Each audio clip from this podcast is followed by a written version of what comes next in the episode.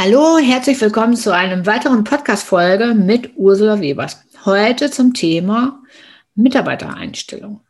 Also ich bin jetzt mehrmals in der Vergangenheit gefragt worden, ja, was sind denn jetzt eigentlich so die wichtigsten Unterlagen oder was muss der Bewerber, wenn der dann jetzt wirklich kommt und ich den einstellen darf, was muss ich beachten, beziehungsweise welche Unterlagen müssen mir vorliegen, damit der dann auch wirklich den Arbeitsvertrag ähm, bekommen darf. So.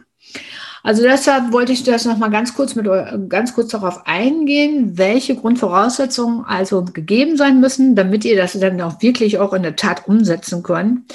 Wichtig ist, dass das Zeitarbeitsunternehmen, also der Personaldienstleister oder Personaldienstleistung, also sprich ihr, dass ihr eine gültige Betriebsnummer habt. Das ist schon mal so das A und O, weil ohne eine gültige Betriebsnummer diese Erlaubnis oder beziehungsweise die bekommt ihr ja von der Bundesagentur für Arbeit, dürft ihr gar nicht erst einstellen. Also dann dürft ihr keinen Bewerber zum Mitarbeiter machen, weil diese gültige Betriebsnummer, die ihr da bekommt, ähm, gibt ja alles andere weiter. Also das ist mehr oder weniger ist das so, ja, das Aushänger, äh, die Aushängernummer, sage ich jetzt mal, die dann wirklich die verschiedenen Meldungen weitergibt. Und deshalb ist das auch ganz wichtig.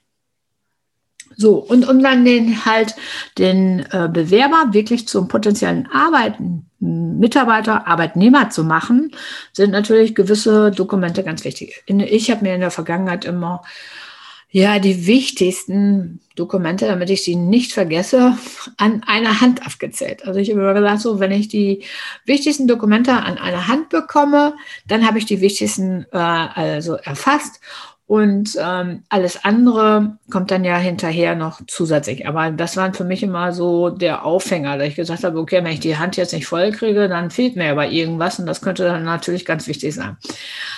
Ja, ist ein bisschen lustig, aber so habe ich mir das immer gemerkt, ganz zu Anfang, hinterher ja weniger. Aber ich denke, gerade wenn man neu ist, ne, wenn man dann weiß, oh, da fehlt aber noch was, die Hand ist nicht voll, dann, ja, dann ähm, ist irgendwas Wichtiges vergessen worden. Also was mir immer ganz wichtig war, ist natürlich an erster Stelle der Personalausweis war mir immer ganz wichtig, weil da stehen ja die gesamten Daten drauf, also das sprich Wohnort, Name, Geburtsdatum etc. pp.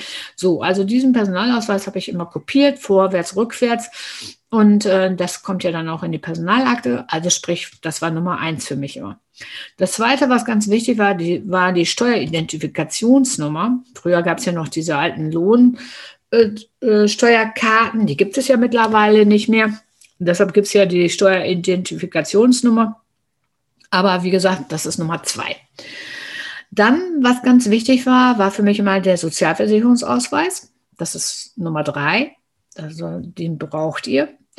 Und die Mitgliedsbescheinigung der Krankenversicherung ist ganz, ganz wichtig.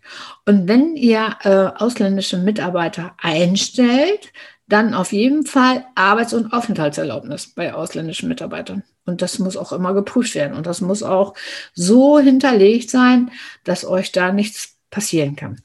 So, dann hat man eigentlich schon fast die Hand voll, aber eben halt Nummer sechs, ganz wichtig hier nämlich jetzt für den Mitarbeiter, die Bankverbindung. Also das ist natürlich, ne, das gehört auf jeden Fall dazu, also die Bankverbindung. Und jetzt geht es weiter, das ist dann nämlich Nummer 6 und jetzt kommt Nummer 7, eventuelle Nachweise über Scheine und Prüfung.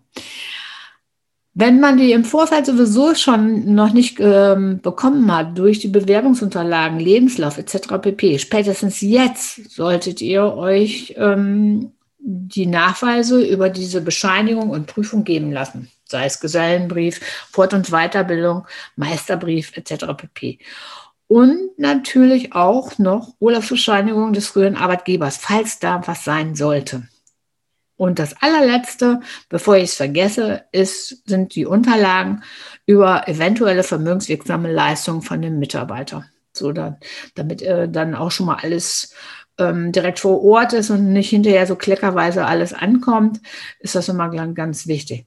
So, ich hoffe, ich konnte euch so ein bisschen helfen, weil ähm, egal, ob die in Teilzeit oder in Vollzeit sind, diese Unterlagen braucht ihr also auf jeden Fall immer und die sollten auf jeden Fall auch in eurem Unternehmen vorliegen.